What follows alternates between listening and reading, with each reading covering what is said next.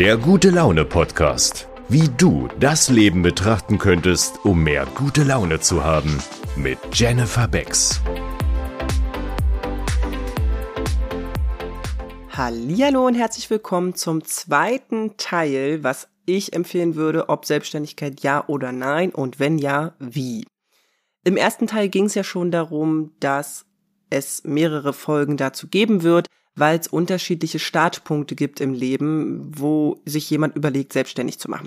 In der letzten Folge ging es um einen jüngeren Menschen mit wenig Verpflichtungen.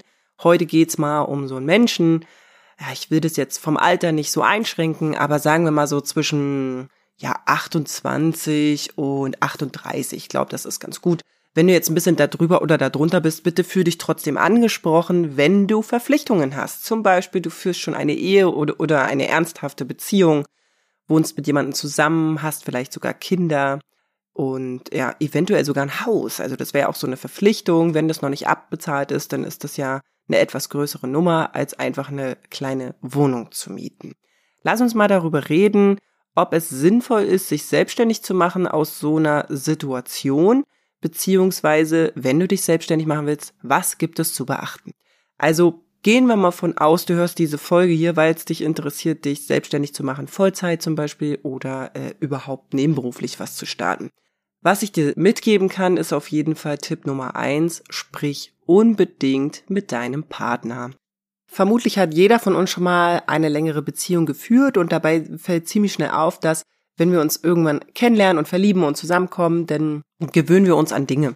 Wir gewöhnen uns zum Beispiel an die gemeinsame Zeit, wir gewöhnen uns vielleicht an das Einkommen des anderen, wir gewöhnen uns daran, wer wie wann den Haushalt macht und wer sich wie und wann um Kinder kümmert.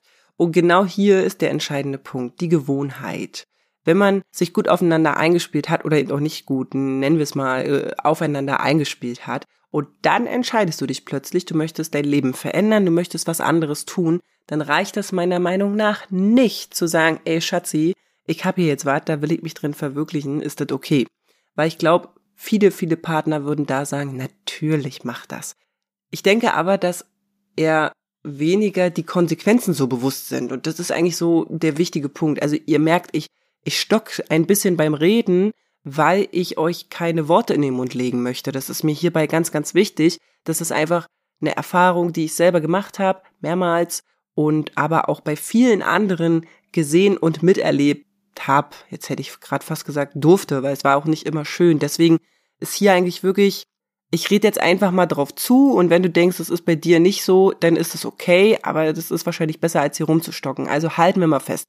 Wir gewöhnen uns an Dinge, wir mögen unseren Partner für Dinge und wir mögen ihn auch nicht für Dinge. Aber vor allen Dingen gibt es so, ja, Gefühle, das passt ganz gut. Gefühle, die uns immer begleiten. Zum einen ist es die Einsamkeit und die gewünschte Zweisamkeit. Zum anderen ist es aber auch gemeinsame Hobbys oder gemeinsames Essen, um den Bauch zu nähren und sich wohlzufühlen, aber auch Neid.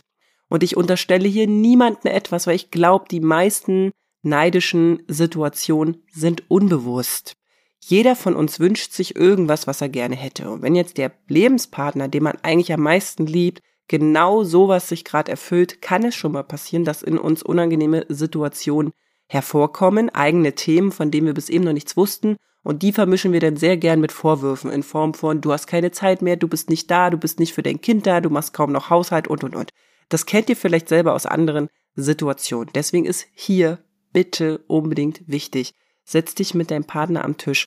Vielleicht denkst du vorher nochmal nach, worum es dir eigentlich geht. Warum willst du dich selbstständig machen?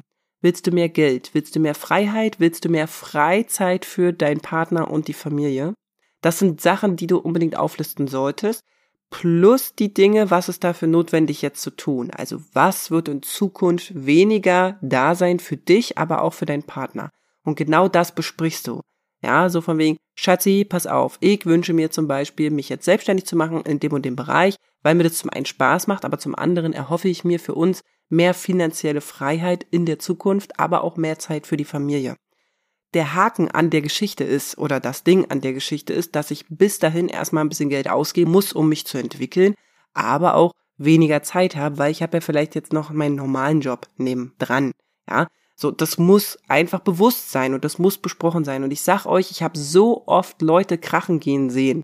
Und ich meine nicht in der Beziehung, sondern im Aufbau ihrer Selbstständigkeit, weil der Partner da am Bein hängt und rumbeißt, wie so ein kleiner gefährlicher Hund, weil es nicht richtig kommuniziert ist, weil es nicht bewusst war. Bitte besprich das. Jetzt rede ich schon sehr viel über diese Stelle, weil ich denke, das ist die aller, allerwichtigste. Solltest du Kinder haben, kommt es da noch mal ein bisschen drauf an, welches Alter das ist. Wenn sie dich schon gut verstehen, dann solltest du das dein Kind auch erklären. Du solltest nicht deinem Partner das überlassen, dass der jetzt deinem Kind erklärt, wieso du jetzt nicht gerade zu Hause bist, obwohl du sonst warst. Sprich mit deinem Kind und sag, Papa hat Ziele und Wünsche, genau wie du in deinem Leben. Und ich möchte jetzt gerade dafür ein bisschen mehr spielen oder ein bisschen mehr Zeit ausgeben. Das bedeutet für uns, wir sehen uns in nächster Zeit ein bisschen weniger, aber lass uns zum Beispiel, und das musst du für dich selber ausmachen, aber auch das kann ich empfehlen, lass uns ein Mama-Kind-Tag haben oder ein Papa-Kind-Tag, wo wir nur uns haben und sonst nichts zählt. Das kann ein Kind sehr gut verstehen und dann fühlt es sich auch nicht so hinten dran und dann hat der Partner auch wieder nicht so viel zu meckern, ja? Also ultra ultra wichtig.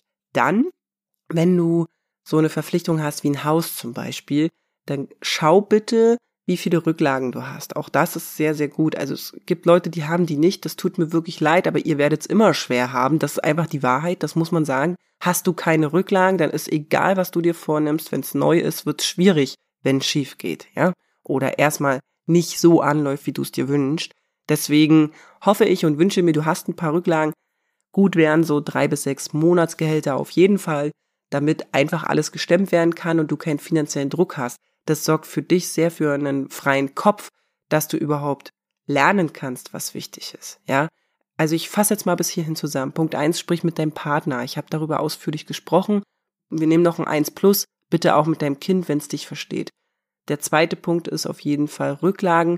Check die durch, besprich das auch, gut für dein Gefühl und entscheide auch, wenn es in den nächsten paar Wochen und Monaten nicht so gut läuft, weil Antrieb kostet eben erstmal ein bisschen Kraft, ja, dann bedient ihr euch an diesen Rücklagen.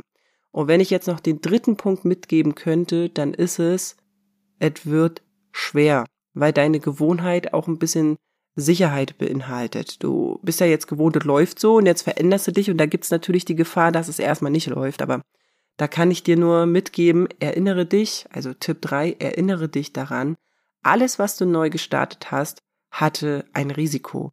Vielleicht listest du das mal auf in so einem kleinen schlaues Büchlein oder in einer App oder im Handy halt, dass du das dabei hast und dich daran erinnerst, wenn du daran zweifelst, ob es so das Richtige ist, dann liest dir durch, was du aufgeschrieben hast, weil lass uns mal kurz zurückgehen in deine Vergangenheit. So ganz, ganz früher. Dein aller, allererster Kuss. Vielleicht war der gar nicht schön. Und trotzdem hast du danach noch andere geküsst. Wir können ja noch eins weitergehen. Dein allererstes Mal Sex die meisten berichten nicht, dass das der Traum war und wunderschön ist und dass sie gleich alle Befriedigung davon hatten, die sie sich vorstellen. Ist es nicht eher so, dass die meisten über peinliche Mo Momente reden oder sogar unangenehm? Und trotzdem hattest du wieder Sex. Es muss ja irgendeinen Grund geben, wieso du jetzt deinen Partner hast und auch ein Kind hast. Weißt, was ich meine? Und erinnere dich daran, schreib das auf, dass obwohl mal was schiefgegangen ist, du immer wieder probiert hast und du immer wieder auch dich weiterentwickelt hast, weil eventuell lag es ja auch an dir, dass es so ein paar Momente gab, die nicht so schön waren, dann hast du dich weiterentwickelt. Und genau das beinhaltet auch eine Selbstständigkeit neben deiner Gewohnheit der Sicherheit. Dein Leben läuft, ja, verstehe ich, du willst aber, dass es besser ist, hast es aber so vielleicht noch nie gemacht oder du hast es doch schon mal gemacht und es ist schiefgegangen. Na und, erinnere dich an deinen ersten Kuss, an deinen ersten Partner. Du hast es trotzdem weiter probiert, weil das Leben besteht nun mal daraus, Erfahrungen zu machen und diese weiterzutragen. Die große Frage ist, ob du den Mumm hast, dazu zu stehen, dass es so ist, was ich gesagt habe, und auch das bitte wieder mit deinem Partner zu bereden, weil auch der hat ja Sicherheitsempfindungen und das dann durchzuziehen. Fassen wir kurz zusammen. Tipp 1, sprich mit deinem Partner plus deinem Kind. Tipp 2, schau, ob du Rücklagen hast, die zusammenkratzen kannst um deinen Kopf vom finanziellen Druck frei zu machen. Und Punkt drei ist auf jeden Fall, mach dir Notizen darüber, was du alles schon neu gestartet hast und vielleicht sogar auch mehrmals, bis es gut geworden ist. Und dann lass mich doch super gerne mal wissen, über Insta zum Beispiel, was dir diese Folge jetzt gebracht hat. Oder ob du an der einen oder anderen Stelle vielleicht sogar denkst, ist denn das für ein Schnuff? Oder du sagst, ey, Halleluja, hätte ich gern noch mehr drüber gewusst, weil über Selbstständigkeiten und alles, was dazugehört, gibt es natürlich sehr viel zu erzählen, ganz besonders im Bereich Einstellung. Ich wünsche dir erstmal bis dahin eine ganz tolle Zeit und tolle Erkenntnisse. Schreib das auf, melde dich sehr gern und bis zum nächsten Mal. Ciao!